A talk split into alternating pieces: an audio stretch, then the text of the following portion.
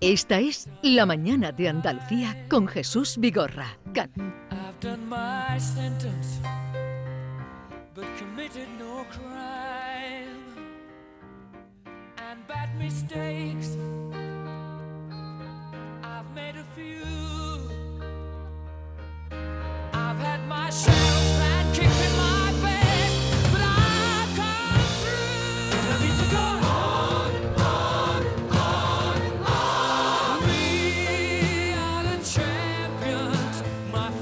Vamos a hablar de un libro y vamos a hablar también de una realidad oculta o que se oculta dentro del mundo del fútbol, también en otros ámbitos, pero la novela Fanta, Naranja y Limón de Gonzalo Yut va por ahí, David. Sí, porque la expresión salir del armario se utiliza cuando alguien pues decide dejar de esconderse y hacer pública su homosexualidad. Esto es más fácil quizá en el ámbito privado, pero ¿qué ocurre si uno es un famoso deportista que podría arruinar su carrera si la hiciera pública? Pues ese tema tabú es el meollo del libro que hoy tenemos sobre la mesa, Fanta Naranja Limón, que cuenta con mucho detalle además la doble vida de un futbolista del primer equipo del Barcelona, club de fútbol de la época de Cruyff. Era un señor casado y con hijos que mantuvo oculta su homosexualidad durante toda su vida. ¿Por qué en el mundo del fútbol casi nadie sale del armario cuando es más común, por ejemplo, en otras facetas de la vida, eh, en el cine, en la música, en la moda? Pues está con nosotros Gonzalo Yud, autor de esta novela tan novedosa y reveladora de lo que hay, digamos, de vestuarios hacia adentro.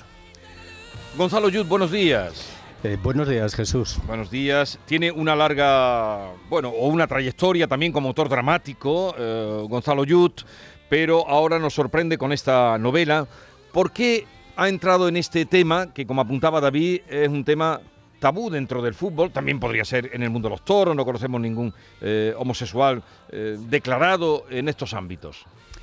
Bueno, es, siempre ha sido un tema que, que me ha llamado la atención y no solo a mí, sino entre los amigos que lo hemos comentado, porque mm, en el fútbol no hay un referente homosexual entre sus estrellas en activo. Ese es el meollo de la cuestión, porque la verdad es que de los pocos que han salido eh, o han terminado suicidándose o han tenido que dejar sus carreras por presiones de aficionados y, di- y directivos. Entonces, ese era el problema que me he planteado en esta novela. ¿La génesis dónde está? ¿Conoció a alguno? Mm, Eh, a ver, la, la historia es una historia de ficción, eh, pero está basada en hechos reales. Mm, Está claro que tras el apelativo Fanta Naranja Limón hay un jugador que, que jugó con Cruyff, Kini, Luis Alberto. eh, triunfó en las filas del Barça, estamos hablando de finales de la década de los 70, 80. Eh, se casó, tuvo hijos, pero nunca tuvo el coraje de salir del armario de la homosexualidad. Ha dicho Gonzalo, un futbolista inglés hace poco, lo digo para eh, contextualizar esto, se llama Troy Deeney, del Birmingham, un equipo de la Premier, Sí, que al menos hay un gay o un homosexual o un bisexual en cada equipo de fútbol y que tienen todos ellos la preocupación de, que se- de ser descubiertos. Esa estadística es muy alta, ¿no? claro, pero a ver, el problema, el problema aquí eh, de por qué no tenemos un referente homosexual entre las estrellas, y digo en activo, porque una vez que, que terminan su carrera, sí que se deciden, alguno que otro. Eh, no recuerdo el caso, pero hace poco eh, un jugador también, creo del, del Getafe. sí. No, Sí. no, pero este, este, este de Getafe eh, está en activo, pero eh, es un chico de Eh, Croacia. eh, tú, eh, Jacob, eh, Jakub Janto, el, el Es- jugador exacto, del Getafe, es- está en activo. Está en activo. Sí, pero eh, mm, cuando yo me refiero y a ha un... reconocido su Sí, homosexualidad. pero Eh, cuando yo, yo me refiero a una estrella en activo, estoy hablando de un... mm, Un icono. Exacto. Pu- puede ser... mm, Sí, un Piqué, un, un Messi. Piqué, un Messi, un Ronaldo, Mm. un Ibrahimovic. eh, No hay. Claro, entonces, eh, ¿cuál es este problema, Jesús? Pues el problema radica en que eh, tanto la Real Federación Española de Fútbol como la FIFA, si no mm, cogen este asunto de una forma seria, seria, seria, y persiguen la homofobia en los campos de fútbol, nunca tendremos este referente. O sea que eh, es un mundo eh, muy masculino, pero cree usted que, que- porque precisamente los directivos que lo mueven mm, serían los primeros en no permitir esto. Claro, claro, claro, claro, claro. Va- va- vamos a ver.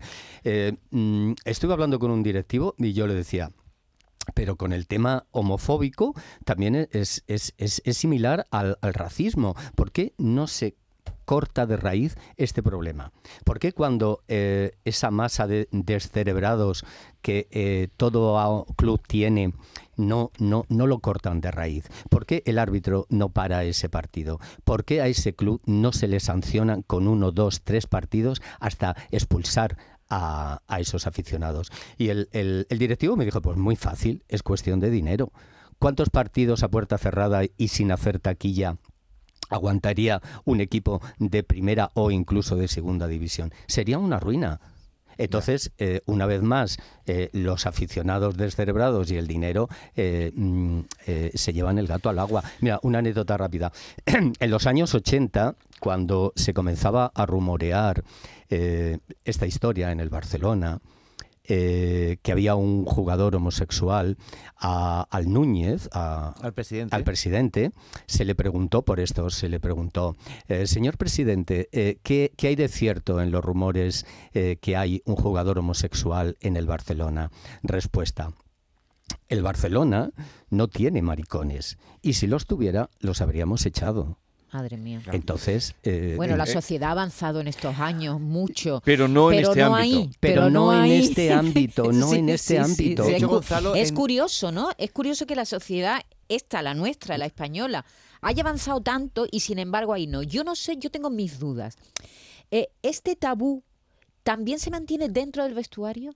Es decir, una cosa es ah, decir, proclamar abiertamente que eres homosexual y aguantar los gritos de la grada, que es a lo que te estás refiriendo. Sí. Y otra cosa es que también entre los propios compañeros te lo callas. eh, sí, También. Sí, También sí. dentro del vestuario. Sí, también dentro del vestuario. Eh, a ver, lo que pasa que, que dentro de los futbolistas siempre hay mm, unas afinidades más próximas y otras menos. Eh, por lo que yo sé, eh, si tú tienes un amigo, amigo, amigo, pues claro que lo sabe, pero eso pasa igual en todos los ámbitos. Eh, tú le confiesas lo que eres. Lo que pasa que eh, tú tienes que demostrar ahí que eres el más machote de todos. Pero claro, eh, muchas veces, o los que estamos dentro de este mundo, cuando tú ves una super virilidad, tú dices, "Mm", yo cuando veo a alguien super hombre, super macho, super, yo digo, oh, esto no, no me gusta nada. Eh, eh, esto lo hacían, lo hicieron en la época de esplendor de Hollywood, que los casaban, los casaban directamente, lo han contado muchos de ellos, ¿no? Para que no se supiera que el galán que tenía un gran tirón, pues era un homosexual. Pero aquí, en esta novela, bueno, en ese... hacían unos Y, desgraciados. y qué decir ya en el mundo, a ti que te gusta, bueno, y que escribes teatro? Eh, Antonio Gala lo hizo en Carmen Carmen, no sacar un torero homosexual, otro, otro mundo en el que ahí no existe ningún homosexual. Eh, sí, también. Mira, en, en Fanta Naranja Limón también aparece algo de eso. Sí, sí, sí. Claro, Gon- Gonzalo, a mí me, da- me llama la atención de que en el mundo del fútbol los que dan el paso eh, se enfrentan, como has dicho, a- al acoso y a la falta de apoyo. Y en tu novela, que está ambientada en los años 70, pues se deja caer que en el caso de que Fanta Naranja, que tiene un nombre y apellido, pero que tú llamas Fanta Naranja, se hubiera declarado gay, eh, tarde o temprano se hubieran deshecho del jugador. ¿Eso hubiera sido así? Sí, hombre, es que con las declaraciones que hizo Núñez. Núñez, en los años 80 estaba claro que ahí, es que en aquella época, todavía ahora, hoy en día, se puede hablar un poco del tema, pero en aquella época era inimaginable, o sea, nada. Pero aquí hay una novela de sentimientos, aparte de que hay una novela de sentimientos, de amor. Cuando le pregunta de qué me sirve amarte hasta que el amanecer, de qué me sirve amarte hasta el amanecer, si después permaneces varios días consumido por los silencios. Eh, se habla de sentimientos, de sufrimiento y de amor. Claro, mira. Que mm, soy naturaleza, que decía Lorca, ¿no? Sí, es, es muy bonito, es muy bonito la, frase que has dicho. Eh, claro, pero ¿qué ocurre cuando eh, en este tipo de relaciones, cuando no tienes asumido tu homosexualidad? Pues después entra la conciencia y entonces te deja hecho polvo. Y mm, te echas para atrás. Después de pasar eh, una noche con, con- con el hombre que tú amas, si no lo tienes, lo tienes claro, lo que pasa que no lo aceptas, entonces ahí te entran las siete plagas. mm, y mm, todo lo rechazas. Entonces, eh, es lo que dice eh, Miguel, que es el protagonista. Eh, mm, ¿De qué me sirve esto? Si luego mm, lo paso fatal, pero no obstante, eh, vuelve a repetir y vuelve a repetir. No, es una historia de amor y desamor, De amor. eh, que desgarra. Mm, sí, sí. Gonzalo, yo soy muy futbolero, pero también soy periodista y me carcome, desde que empecé a leer la novela, me carcome que, que tú en tu novela das muchos detalles. O sea, hablas del Barça del año 78, el que ganó la Copa del Rey con el Las Palmas, que ganó 3 a 1. Y claro, ahí hay unos cuantos holandeses, está Nesken, está Cruyff, nombras a Sensi, nombras a Rezar, nombras a Mora, y digo yo, bueno, voy a No descartar. para, no para de, porque de, si tú- de- de elucubrar quién es. Claro, porque si tú das datos tan precisos, quién era el que tiró el penalti y tal, digo, bueno, me quedan dos o tres. Digo, Migueli, eh, sé que hay dos o tres españoles, Zubiría, digo, bueno, que me desvele ya quién es, porque esa persona existe, ese futbolista exis- existe en realidad. Ese futbolista existe, pero eh, vamos a ver, lo que yo digo, eh, detrás de- de- del apelativo de, de Fantán Naranja Limón es, hay, hay un jugador. Claro, pero el problema, el problema no está en saber quién es el homosexual que está detrás de Fanta Naranja Limón. No, ese no es el problema. Esta historia, esta historia va de por qué no existe un referente homosexual en el mundo del fútbol, no a nivel de España, sino a nivel mundial. Ese es el problema que tiene mi novela. Claro, pero es que eso todo el mundo, sí, la novela está muy ambientada, cuando habla de pensiones patata, cuando habla incluso de una anécdota que, que le ocurrió que mm, verídica a un, judo- a un jugador del Barcelona, que, que- que el dueño de la pensión patata lo persiguió con cuchillo en mano por todas las ramblas. O sea, está, está ambientada en eso, pero no nos mm, ciñamos a quién está detrás de Fanta. O- Oye Jesús, le desvelamos a Gonzalo la sorpresa que le tenemos. Eh, sí, está ya. ¿Podemos saludarlo? Claro, Sí. salúdalo. Vale. Eh, Carlos Gonzalo, buenos días. Hola, ¿qué tal? Muy buenos días. Hombre, Carlos, ¿qué tal? Buenos días, no me lo esperaba. bueno, es una pequeña sorpresa y la verdad es que estoy muy emocionado. A muy ver, a- emocionado, no solo. Dime. Ac- Aclaremos, no, aclaremos esto porque se han saludado, ya ven ustedes que se conocen, y es que eh, Carlos Gonzalo, que es una voz de referencia en esta casa, en Canal Sur Radio, ustedes lo habrán oído, eh, como narrador de los partidos, con esa voz también profunda y como una voz señera, resulta que es primo de eh, nuestro escritor o invitado, que es Gonzalo Yun, ¿no? ¿Desde cuándo? ¿Hace mucho que nos veíais? No. Eh, mira, no, no, no hace, no hace demasiado y además por, por asuntos familiares, ¿no? Que, que hemos tenido eh, y demás. No hace, no hace demasiado que, que nos hemos visto. Jesús además vive en, en Sevilla, porque se llama Jesús, ¿eh? Igual que Sí, tú. ya, ya sé que se eh, llama Jesús. Ya sé que se llama Se Jesús. llama Jesús igual Sí, que lo tú. que pasa que Y- le sí. decía a David que, que Jesús como que solamente me lo llamáis la familia. Luego todo, Sí. todo, todo el mundo me llama Gonzalo. Sí, bueno, sí, sí, sí, es verdad. Es que como tenemos un apellido que, que es nombre también, pues mucha gente se cree que es, que es Gonzalo, que yo soy Carlos Gonzalo, no, Gonzalo es apellido. Pues mm, lo que os decía, pues em- emocionado, muy atento. A mí ya me habló de la novela hace ya un- unos meses y me dijo, pues mira, va sobre esto. Y yo, claro, pues lo único que le dije, digo, uff, pues es un tema, es un tema dificilito, difícil, difícil hoy por hoy. Pero en fin, eh, muy contento y muy contento y además mm, aprovecho para em, decir eh, simplemente un par de cosas. Y es que estoy orgullosísimo de, de Jesús, de mi primo. Es una persona que ha luchado muchísimo, al que yo recuerdo de cuando yo era eh, pequeño, eres un poquito mayor que yo, ya andando en teatro, en- era en el Colegio Salesianos, ¿verdad, Jesús? Sí, sí, Eh, sí, creo sí, recordar, empecé, ya, estaba, ya estaba con las obras de teatro y con todo eso. Es una persona que se lo ha currado muchísimo, muchísimo. Es un luchador eh, que hace muy poco, además, le han dado un premio muy importante, que hace muy poco también ha superado un trance de salud muy importante y que, oye, mm, yo creo que mm, viene todo lo que le ha pasado a decir, ole tus narices, que ahí estás, que has luchado y que te lo has merecido porque te lo has currado. Bueno, eh, y yo la verdad que estoy muy contento. Sí. Digamos que ese premio al que hace referencia eh, Carlos Gonzalo es nada menos que el premio Lope de Vega del año pasado. Premio Lope de Vega de teatro es eh, de los. El Tirso de Molina y el Lope de Vega son los más importantes que se dan en este país de teatro. Por la, la obra Fanta, la obra No mires como gallina mojada. Que por cierto, antes este premio eh, conllevaba la puesta en escena de la obra, no sé, en el teatro No sé si ahora eh, se sigue haciendo. No, eh, desgraciadamente. ¿Será n- posible? No. Eh, incluso la entrega de premio eh, hace unos años que, que la suspendieron también. Entonces, es verdad que, sobre todo, el premio Lope de Vega viene a ser un poco el planeta. Sí, mm, el planeta sin, sin la. Sin la dotación. Exacto, sin la dotación económica, ni mucho menos.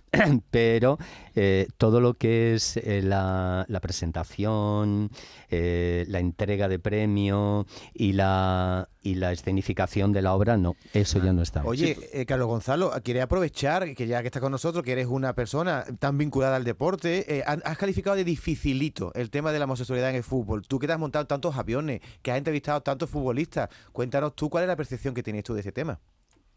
La que tengo yo. Sí. Pues que no, eh, es un poco la que tú estabas comentando hace un instante, la que estabais comentando en la mesa. Es un tema tabú, muy tabú, incluso a día de hoy. Eh, a ver, yo de- desde que me dedico a esto, pues sí he sabido de, de alguno que otro, pero siempre lo han llevado con una discreción total, absoluta, eh, y no han hablado nada ni se dice nada. Eh, recuerdo que sí, en el extranjero hubo un precedente, el de John Fasanu, un jugador de la liga inglesa, de la Premier League también, que, que salió a... Sí, fue el y lo primero, dijo. fue el primero, sí. Sí, sí, John Fasanu.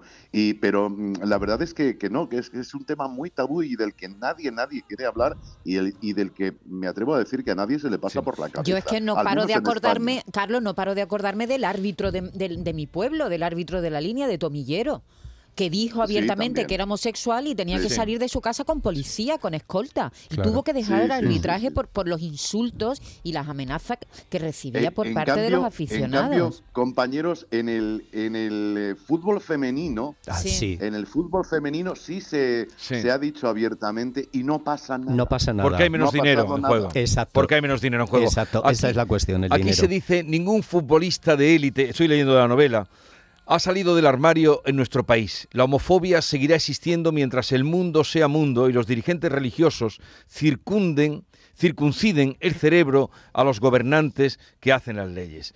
Es tremenda esa frase, Sí, pero ahí está la novela. Ahí Sí. está. Ahí está, parece que todo está conseguido y hay que seguir eh, no bajando la defensa porque hay amor, hay gente que siente, hay gente que sufre. Y es una novela extraordinaria, ya digo, al margen del tema, que es el tema que se aborda, es una novela extraordinaria.